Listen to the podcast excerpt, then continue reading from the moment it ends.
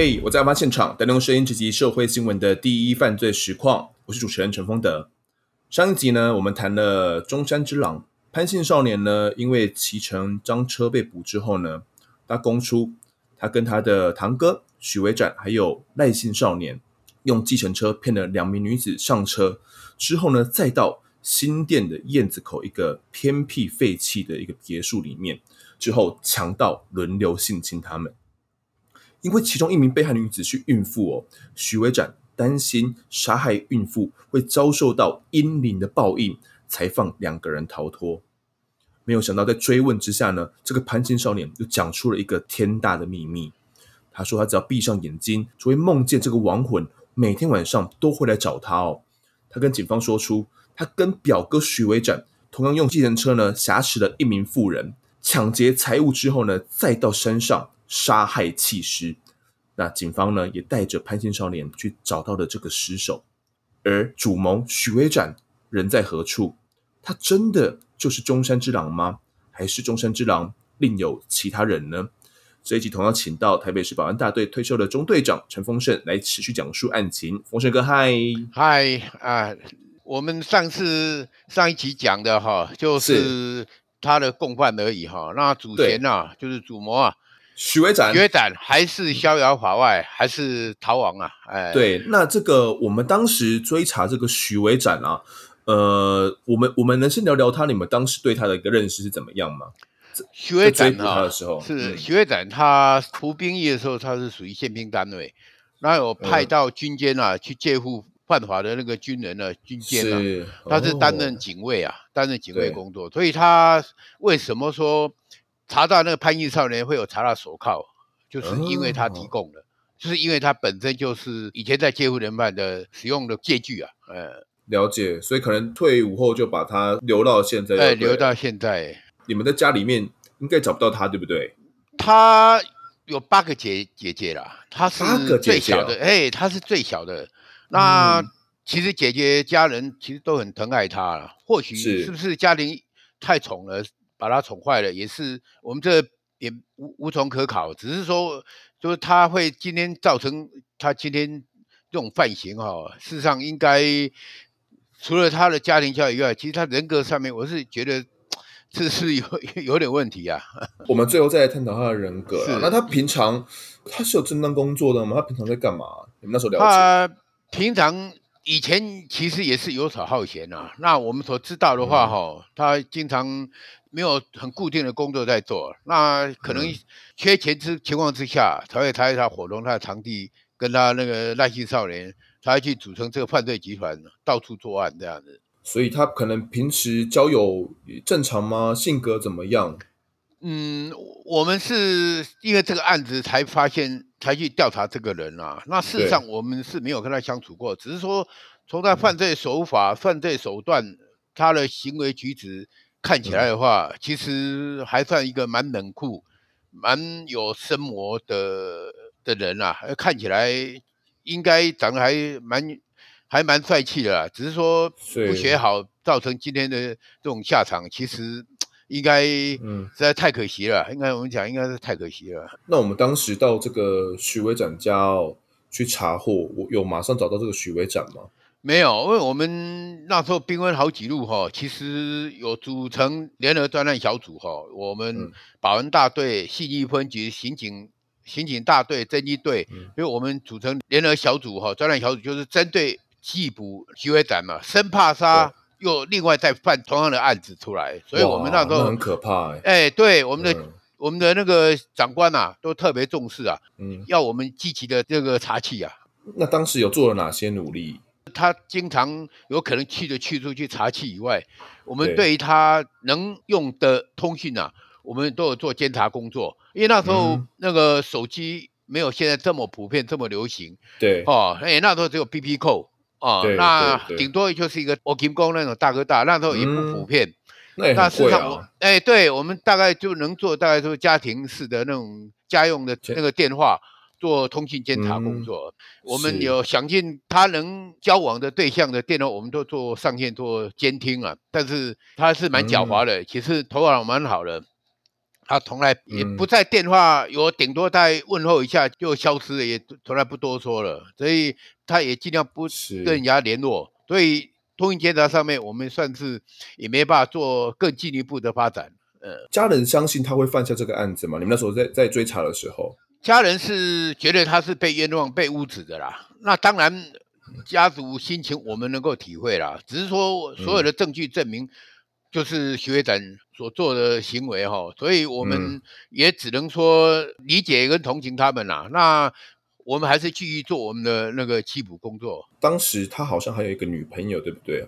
对，姓姓严嘛，严姓女友。欸对对对，你你们也有调查他，他们是不是好像感情也蛮好的？他们两个是感情很好，所以说他的女朋友事实上他是一个护理师啊，就也不算是啊，就是看护了，会替他掩饰啊。那我们查到最后都查到查出说他们两个事实上都有在联系，用他们自己的联络方式在联系。然后，我们为了要查其他。他大案哦，包括他女朋友上半天，我们都派女警去做掩饰，就是身份的伪装，然后就监控他这样子。你们到时候怎么样去伪装？他是在医院嘛，那我们就诊所嘛，那我们就派女警去在里面假装在那边上班，就是随时都可以监控他女朋友这样子。哇，你们真的是感觉整个专案小组很多人呢？哎，对对对，那 你当时是负责哪一路的啊？诶，因为刑大那边也有派侦缉队的哈，还有信义分局，嗯、我们那时候都有做分工啦。要查访的线索，因为很多哈，那时候因为风声鹤唳的，局长也知道说警察查他查的很严谨，就是说尽量可能都没有在做对外联络，所以有一阵子我们几乎查不到他的行踪，销声匿迹这样的。诶，查他查得很辛苦。是，那你刚刚说他跟他这个严姓的女友都有用一个。他们的方式来联络，他们是用怎么样的方式来联络的？那种方式有点像他们的密语或那个，到现在二十几年，我我也忘记是什么样子了。嗯、只是说他们用特殊他们两个自己知道的方式做联络，这样子。是用比如说密码之类的？哎，对对对对对对对，就是类似那种的。哎，蛮神秘的啦，哎，蛮蛮聪明的啦。是，那他们是用什么？比如说是用 BB Call 吗？还是用怎样的方式？不然对对对对，就是打一些暗号，让他们自己两个看得懂的暗号这样子。哦，了解，可能要约哪边见面，或者是哎，对对对，他们有他们自己的方式。嗯，那你们最当初监控到这些奇怪的，比如说 BB Call 的这些来电的时候，你们就觉得很奇怪吗？对对对对。后续是怎么追查到？后续是。我们追查到跟监，发现他们有租房子。徐学展因为他有可能是捡到或偷了一张的身份证，他就冒名，然后换贴照片，就冒名那个去租了一个房子。那这个房子在哪边？诶，在戏子那边。他是都一直在那边吗？还是他有另外有工作？因为他戏子有一处那个流浪狗之家这边上班，在那边工作，也是用这个冒名的身份。去应征的那个老板也不知道他就是徐伟展，但我们直接去他的狗场那边直接把他抓获以后，他们才才知道说啊，原来他是警方部署要抓抓的重要人犯这样子。这个中山之狼当时新闻应该也是常常在报吧？对对对，没有公布过徐伟展的照片吗？问题是那个照片都是他 年轻的照片。哎呀，哎，那当兵到他那个。都已经十十几年以后了，而且他的发型刻意的，他也有变装过了哈，嗯、所以说也不太，嗯、我相信一般正常老百姓、哦、老百姓不会去特意去注意到这个啦。到抓到的时候啊，好像是在八十六年，就是隔年的。对，隔年隔，隔年的三月十五号了。对对对，其实距离案发呃八十五年的十月也隔了五六个月了。呃，他半年还不到半年呢，对，将近五个月期间哦。那逮捕的时候状况是怎么样的？因为他一直都潜伏在狗场哦，就是喂饲料啦，就是照顾那些狗狗狗啦。那因为我们去的时候，我们有大批人马，那个已经都已经包围了啦，现场。控制住了哦，嗯、所以他也知道没办法逃了，嗯、所以伏头就擒这样子，就是我们逮捕以后就直接带回台北市刑警大队做侦讯。呃，风生哥，我想跟你了解一下，我有查到一篇新闻，里面有写到说，呃，当时根据徐伟展的作案模式啊，你们还有怀疑说他涉及彭婉如命案，有这回事吗？其实怎么讲，这个案子哈，你说以前的科技哈，还有财政工作哈，嗯、事实上到目前来讲哈，这个案子硬说，假如说是徐伟展，也没办法证明就是他所为啦。那所以这样，我不敢在这边做评评断说是不是是他做的哈，因为这种事情。徐会长案子我们办的没有错，问题是那个彭婉如的案子不是我们经手，嗯、不是我们承办，证据有哪些我们不清楚，所以我没办法下这个判断。那样的。呃，我我是想确认，你们当时确实有怀疑过吗？哎，有都会有怀疑。他问题是，假如就说，譬如说证据力不是很足，不是很明确，我们是不会去做这方面的侦讯了。哎，了解了解。哎，怀疑可以啦，怀疑可以了，但是你要定定罪是有点困难了。对对对，因为彭婉如命案，可能听众如果没有听过的话，我这边简单讲一下哦。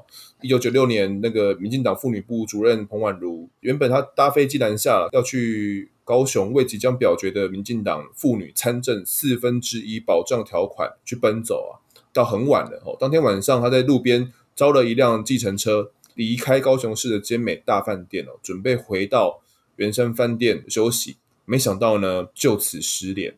那隔天呢，在民进党全代会，他也没有出现哦，因此党员就联络党部报案。案发是在十一月三十号，十二月三号哦，大约四五天后，警方在高雄的鸟松乡的工厂的一个芭乐园里面发现彭婉如的遗体。彭婉如全身身中三十五刀，大多集中在后背部，而且伤口深入胸腔，还把右眼球呢给挖了出来，全裸弃尸在这个芭乐园当中。那警方在现场有采集到除了槟榔渣、烟蒂之外呢，还有一些不完整的血掌纹，还有部分不完整的指纹啊。那这些不完整的血掌纹呢，跟这些指纹，就我这边了解是有跟徐维展去做一些掌纹的比对，掌纹比对不起来，也就作罢了，就是没有证据连结嘛。而且徐维展也本人也都否认。彭婉如命案呢，至今也仍未破案啊，那也是台湾的三大悬案之一。呃，丰盛哥，嗯，我们逮捕了这个许威展之后啊，严姓女友她当时也有被一起移送吗？因为她好像有协助藏匿人犯的状况。她是有一起去租房子，去找房子，一起去住。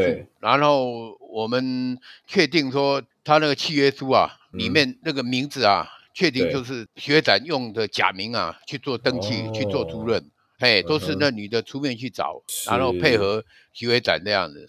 女友也跟他一起被移移送对，对，一起移送了。是。那当初有怀疑过这个女友有涉案的可能性吗？怀疑会怀疑啦，但是假如。我们那时候就没有积极证据证明说他有去一起作案啊，一起共犯的话，都后来也都给他排除掉了，哎，因为他确实是没有直接证据证明说他有参与犯案这样子。许维展啊，我们假如他逮捕到案之后，后续最重要的部分是要先做哪一步呢？提供哈，就是说两个犯嫌哈，两、嗯、个少年哈所指证的哈，都是指称就是许维展主使他们，然后所谋这样子。其他像被害人两个被害人也都指认，也确实就是许维展都没有错，所有的证据都指向就是许维展。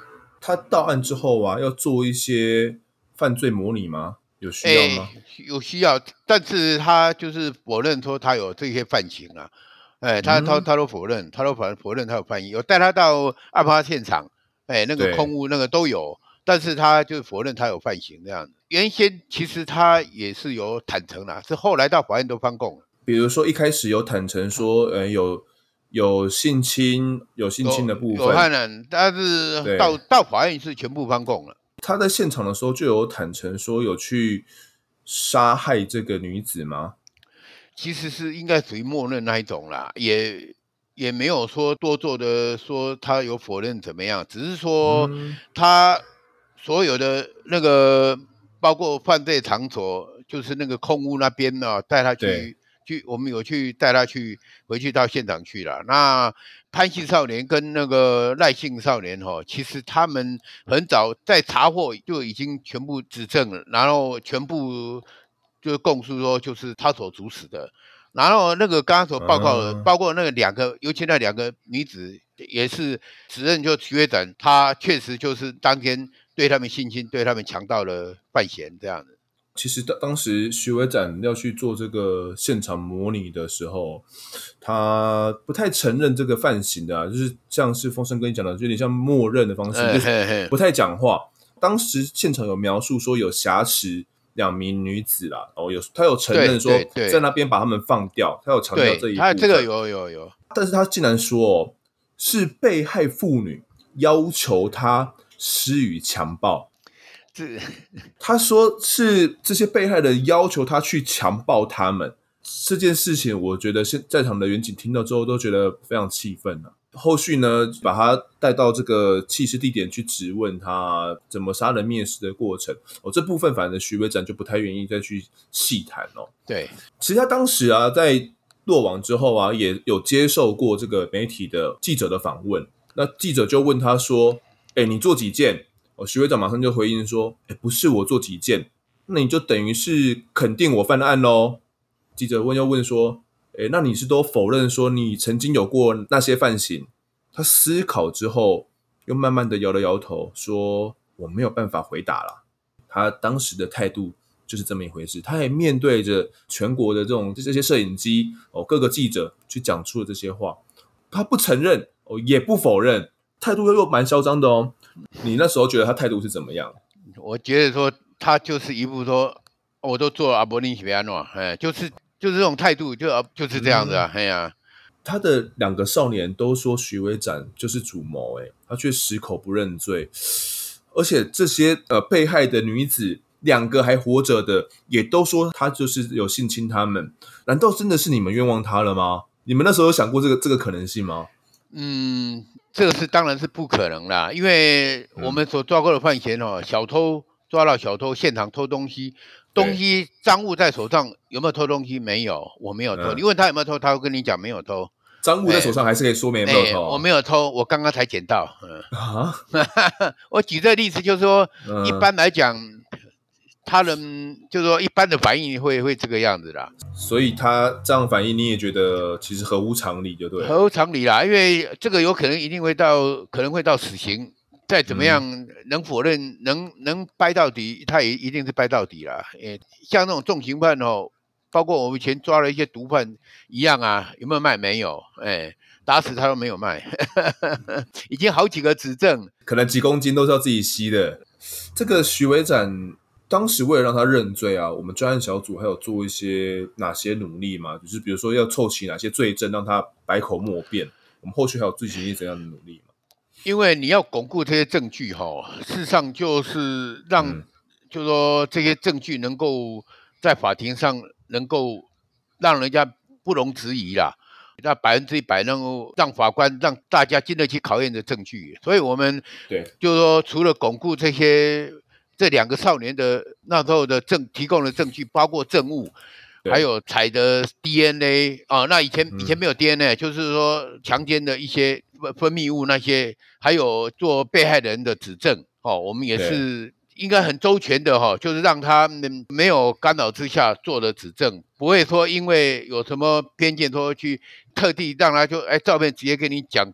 哎，对是这两个是不是？就我们不会去做这些呢，哦、就是很客观的去做一些指认这样子啊，都确定就是徐伟展。好，那其实后续开庭之后啊，哇，这一开庭蛮长的一个过程啊，哦，从一审啊，哦，到其实到最后面是跟十一审。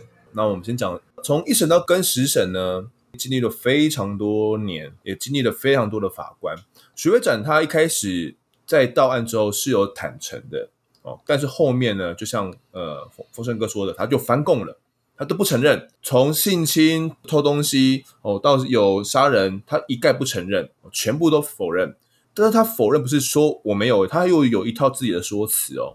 那我这边就是有整理了几点，就是呃徐维展开庭之后他的辩称。这些辩称呢，又有被法官一一打脸哦，直到跟十审的法官又一一去打脸他的这些辩词。好，那我简单念一下，那呃中间部分可能再由丰盛哥来帮我补充一下，有没有一些出入或者是更多资讯之类的，好，好吗？好，OK。徐维展他自称他被刑求逼供哦，讲到刑求逼供，大家听众们可能会有印象，我们之前才刚呃聊过的苏建和案。会不会徐维展是被刑求逼供，然后让他屈打成招呢？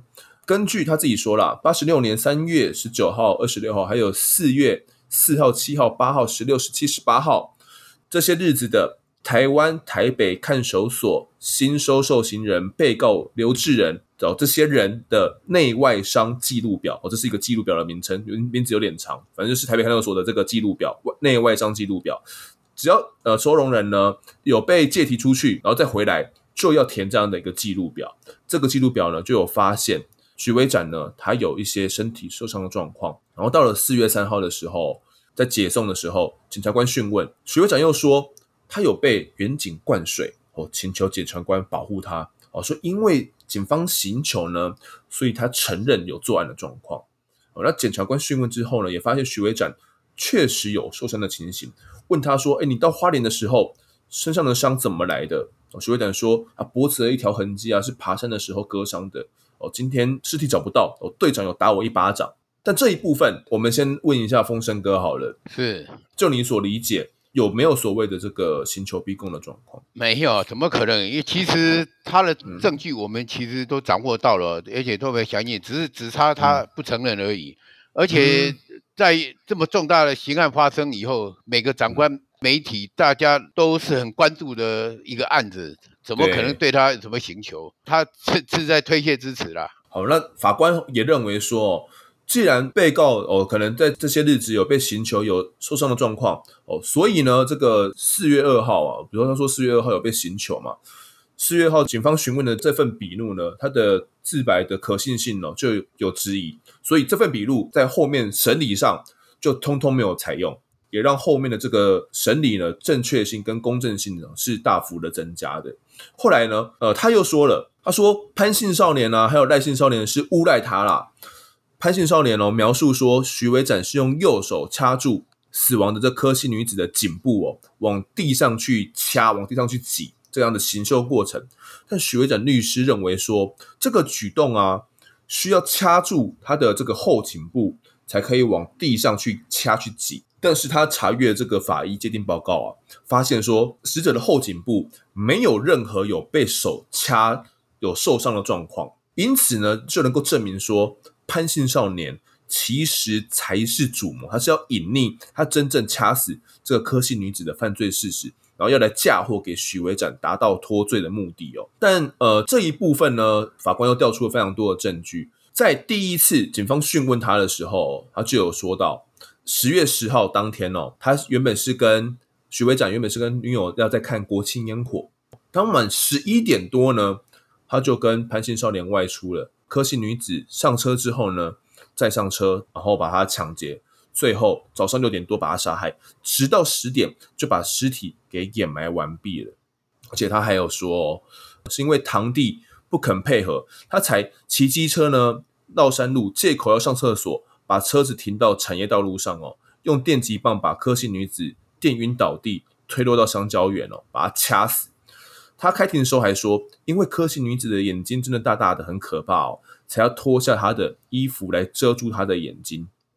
而且根据法医的报告，尸体的颈部的左侧啊，有不明显的皮下出血，他的舌状软骨哦也有断裂的痕迹，明显呢就是遭受到这种掐脖子扼颈窒息死亡的，跟他自己讲的这种掐死的杀人手法呢是完全一样的。至于徐会长说这个后颈呢没有伤口不合理的部分呢，法官则认为说，依照日常的生活经验，男性的手掌啊其实是比较大的。如果你要用单手来掐住女性的颈部哦，往地上去掐，往地上去挤，没有必要用到这个虎口的这个掌力哦。你要用大拇指跟其他四只手指的力量，你就可以去掐住女性的脖子哦。那你用这样的掐法的话，基本上被害人的后颈部当然不会有受伤的状况。基于这样子呢，又去打脸了徐伟展的说法哦。丰盛哥，你听起来觉得呢？你觉得他他的这个说法合理吗？不合理啦，因为我记得那个潘医生有讲说，他有合力跟他两个一起掐啦，看他还没断气，他合力一起把他掐死的。第三点很重要哦，徐维展又提出自己的不在场证明，他有不在场证明呢。依照法医报告哦，这个柯姓女子的死亡时间是在八十五年十月十号到十一号中间，但是徐维展呢跟潘姓少年还有赖姓少年哦，他们说。他们跟两名友人在十号的晚上还有去 KTV 唱歌哦，而且赖姓少年因为喝醉了，时间太晚了，他们十一号凌晨唱完歌之后就直接去宾馆投宿了，直到隔天中午才离开。许会长还说他十一、十二号啊都陪女友去挂急诊，去国泰医院陪她急诊，可见自己有不在场证明。因为柯姓女子的死亡时间是十到十一号啊，那他。唱完歌，十号晚上了，十一号又去宾馆投诉，他根本不可能有时间去犯案嘛。但是检警就调查了，其实徐伟展在自己的笔录啦，前面就有说过了，他是在十号晚上看完烟火之后就外出了，而且时间点呢，跟他的堂弟啊所陈述的时间点是一模一样的。加上啊，这个他们去投诉的这个旅馆经理，依照住宿登记表的时间顺序哦，他们登记的顺序是倒数第三个。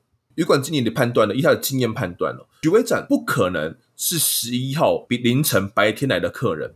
依照经验来推断呢，倒数第三个顺序是十二号凌晨才住宿的这个客人。如果是十二号凌晨才住宿的话，离距离这个柯姓女子的死亡时间是十号、十一号，他就没办法去建立他的不在场证明了。法官最后就认为说啊，唱歌啊，还有住宿这些活动，都是发生在柯姓女子的杀害之后。尽管啊，潘姓少年跟赖姓少年他们是说什么十一号啊，在零点左右有跟徐伟展一起去唱歌啊，钱还是徐伟展他付的哦，但是这些说法最后都没有被法官所采信。丰盛哥，他们的这个不在场证明部分，你们当初有调查过吗？其实这个是后续的哈，后续这个部分是我、嗯、我没有参与，后续这个。调查这个，这个我没有参与到，只是说，因为那个潘姓少年在讲述这个柯姓女子被害的过程，事实上他很明确的一个，因为他一个人也不可能犯案，没办法犯案，因为车子他不没有驾照，他也不会开，他不可能，不可能用骑机车载着那女的上山，更不可能，而且弃尸的时候是用三贴方式，他讲的很明确是三贴，因为空屋到那个弃尸点是有一段距离的。光是用一个人要载那女的也不太可能载啦，对啊，一定要最起码两个人以上才有办法犯案嘛。呃，检察法官没有问到我这个，因为那时候我有去作证过，但是问题这方面就没有传我去讲这个。我我不然我可以作证证明说潘英少当时是怎么陈述的。是了解，局长他的还有第四个说辞啊，他说哦，这个被害人张姓女子、钟姓女子啊，指控他徐伟展有性侵害啊。但是呢，他们这两个人哦都没有采集到有关徐伟展的这个 DNA 检体或任何提议。这一点其实刚刚丰盛哥前面有讲到嘛，那个时候其实 DNA 技术还不太成熟嘛。另外呢，法官认为说，两名证人呢、啊、从头到尾都坚称徐伟展是共同犯案，而且是主谋。而且赖姓少年就说了，当时啊是另外两个人提议性侵的，用用抽草的长短来决定哦。许伟展先性侵了张姓女子，轮到自己的时候呢，他原本赖姓少年说，他原本没有想要做的，是许伟展要他一定要做。潘姓少年呢、就在旁边说啊，不然你就做做样子了。后来他才性侵哦，并且体外射精。被害人张姓女子还有说，当时许伟展要性侵自己的时候，他自己苦苦哀求，他说拜托他，我自己怀有三个月的身孕，但许伟展也不管。仍然执意性侵庄姓女子，还有说她在徐伟展性侵张姓女子的时候，她在车外有看到整个过程。徐伟展的衣服哦不是很凌乱哦，他们不是把衣服脱光，他还可以描述出这个场景哦。还说第二次徐伟展单独开计程车回来的时候呢，他来性侵她的时候，我有看到徐伟展的脸。他笔录中强调说，我还镇定。徐伟展强奸我时。我看到徐伟展的脸，到目前我还很清楚，可见这个徐伟展的脸他是不会忘记的，他的指认是不会有错的，他就记得这个脸，他烧成灰都认得。而当时被害人呢、其实也没有去验伤采集 DNA 啦。庄姓女子就说：“我不知道要做 DNA，警方也没有对我们说。”但法官认为啊，其实要不要做 DNA 检体的鉴定呢，是属于。刑事侦查手段之一哦，这句话我觉得很重要。如果证据呢已经足以认定犯罪事实，DNA、简体指纹等鉴定证据方法并非必然实施。等于说，哎，我其他证据就很足够了嘛？DNA 的佐证不是必要。像丰盛哥这个案子里面，你觉得最重要的证据是什么？证据哈，就是他们有去提领他的现款，嗯、是他们提领的。你对这个推不掉，你绝对推不掉，嗯、因为钱卡。那些都在你们这边，这几个嫌犯呢都有查获，然后他们有有打电话、嗯、啊，还有汇款的问题，那个都有，嗯、当时都有做了。徐维展的部分，他最后还有提出最后一点哦，他事发后还曾经上山放人哦，他确实有上山放人哦。被害人呢，张姓女子跟庄姓女子呢也有见过他，但是呢，他们这些被害人呢，因为就认为徐伟展呢必然是其他加害人的同伙。我是说，根本没有加害你们啦，是我去放你们的时候，你们误以为我是同伙啦，我根本没有性侵你们啦。哦，所以因为这样子呢，很有可能被警方诱导哦，用这个 call 卡来指认啦，就是用 call 卡照来指认，说哦，这个人就是不是啊，就是这一个人啊，他就是性侵的，对不对啊？是不是跟他长得很像啊？我类似就这样诱导的方式来让这些被害人张姓女子跟庄姓女子来承认，是这样子吗？哎，我们先讲一下什么是 call 卡照好了。因为我觉得有些听众可能不是很了解什么是 call 卡照。早期哈，我们那时候身份证还没改变之前哈，我们的身份证每一个人哈，在我们办理身份证的时候，都会有一张多加了一张照片。事实上，就是我们要留作我们户口管理的时候，我们口卡，警察局都会有每一个人每一个人的的口卡照片都会有。所以你那张照片就是你身份证上面的那一张照片。你身份证研究室的照片有没有？身份证的照片就是我们口卡里面的照片。哦，哦，这样懂意思啊？那每个警察局都一定会有，你只要去调口卡，就调得到你你的身份证字号、你的服兵役记录都记载得很详细。那那自己那个照片，事实上就是身份证上的照片。他们去指认的时候，比如说我要指认犯行，就是用用这个口卡照片吗？指认呢，有时候会弄个别人的，包括别人的好几张，让他去指认，看是是哪一张。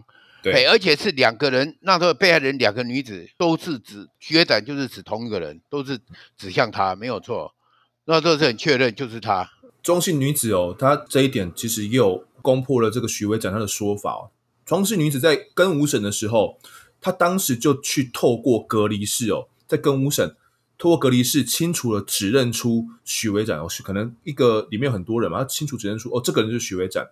他说报案的时候，他还不知道是警察要他们去指认的。警察有拿口卡照给他们指认，而且口卡的相片呢，跟这个许维展目前的相貌比较，其实徐伟长他当时是比较胖的，所以他说他不会指认错误。他一见到徐伟长就知道他就是性侵害我的人。我跟他待在一起的时间很长，我不会认错。而且他说，除了指认口卡照片之外啊，他还有指认本人。不是像许维展说的哦，故意用口卡照片哦来诱导诱导这些被害人女子指认，他不是，他是到了现场去指认的。他隔着玻璃指认，有除了认人之外，也有认口卡照片。那也因为这样子哈、哦，就是法官认为跟五审啊，距离口卡的拍摄时间已经有八年之久了。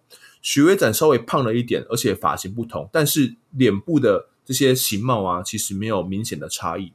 庄姓女子呢，仍然可以一眼就认出来。可见啊，这个性侵被害人跟这个加害人的相处一天多的时间，他的面貌其实是记得非常印象深刻的，应该没有指认错误的可能了。之所以许维展提出了这些五点啊，完全都被这些法官还有这些呃加害人啊，其他证人可以说是全部都打回去了啦。许维展还有提出一些其他辩驳啊，但是都无关主案情。那我就简单整理了这五点和法官最后的认定。从一审到二零一零年的更十审哦。总共经历了十四年期间，在这之间呢，每一次判决都判徐维展死刑，没有一个例外。法官最后呢，在判决书写下了一段话，那我最后呢，把这段话念完，算是替这个案件也结尾。他说：“徐维展呢，在本件的犯行凶残呢，应该要处以极刑。如果仅仅只是因为他很狡诈哦，用这个诉讼技巧预留这种最高法院发回的伏笔。”这个能从被告不看调查内容就一律说是被刑求来辩称，然后等到法院呢用笔录来戳破他谎言哦，就可以得知他是用这样的手法。但也确实让许维展用这样诡辩的技巧呢得逞，拖了数年，司法呢仍然不能主持公道，回应被害者的正义需求。这样应该不是妥速审判法所祈求的结果啊。再来呢，死刑的决定呢，其实是多数人民意志的反应啊，是维持社会能够平衡运转的正义要求。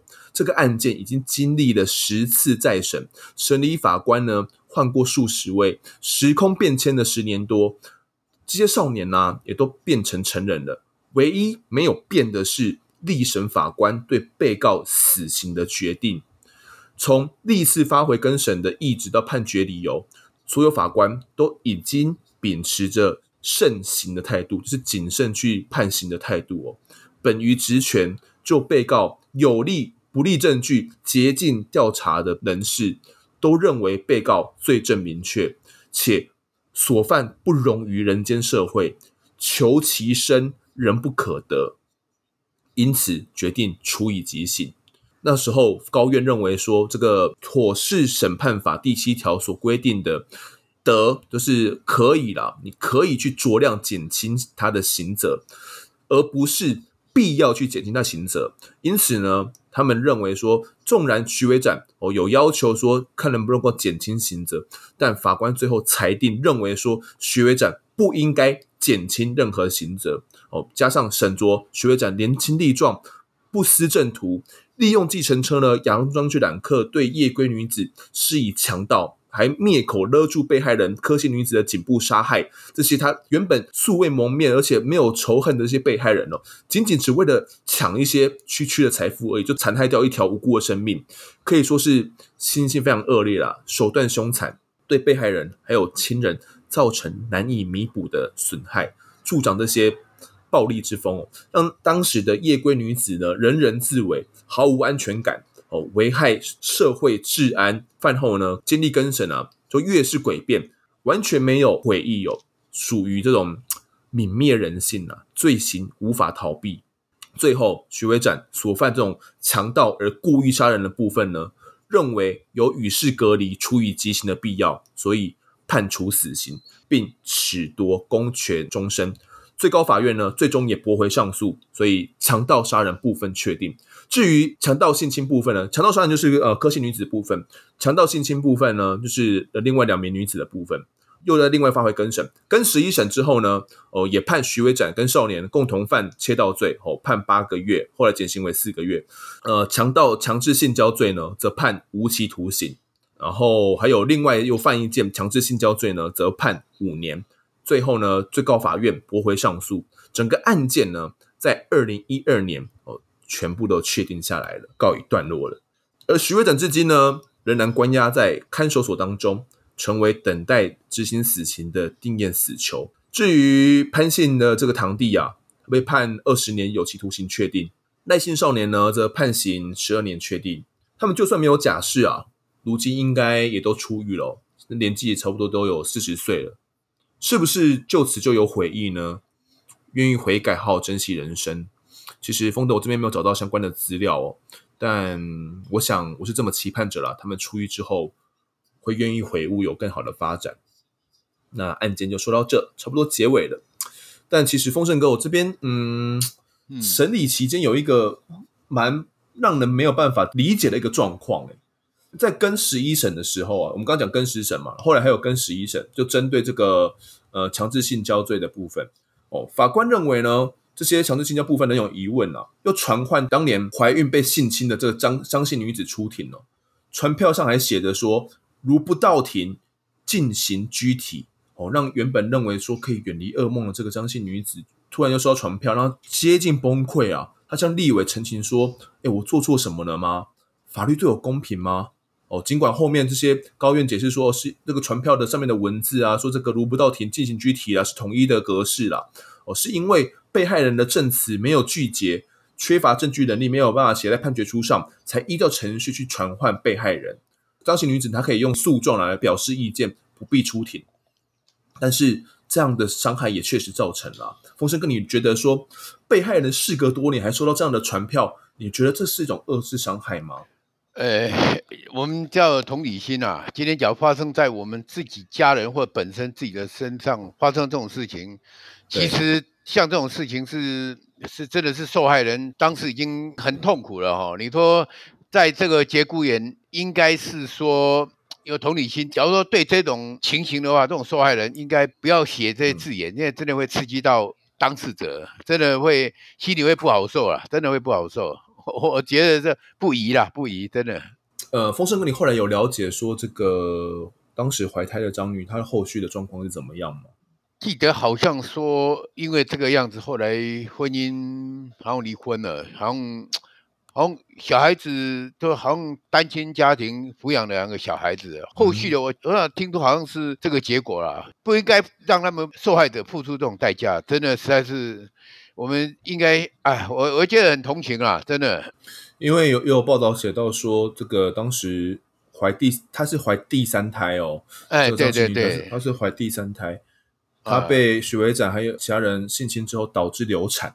尽管因为迷信这些阴灵嘛，会有报应，没有下毒手，但她张姓女子获释不久后就跟丈夫离婚了，就独自抚养了两个孩子长大。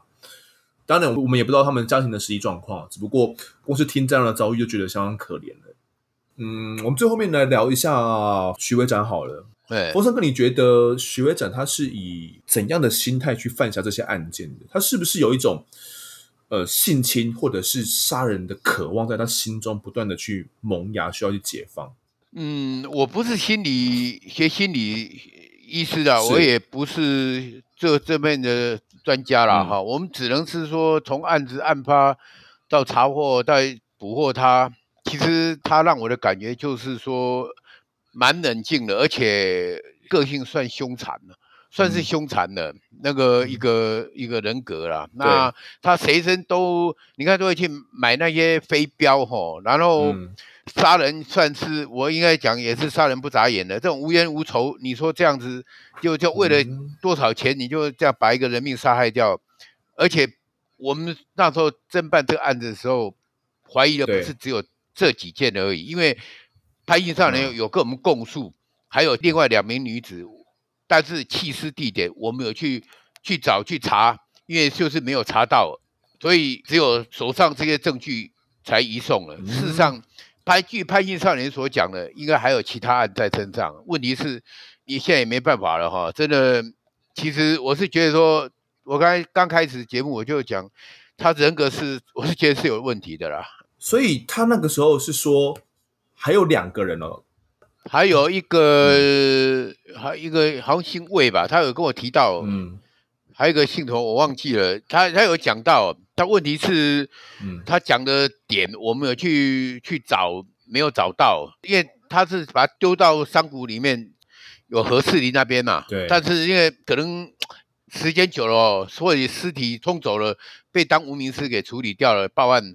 这个就无无从可考了，所以不是应该不是只有单纯这样而已啦，因为他们缺钱，也也没什么正当工作，而且都是用这种手法哈。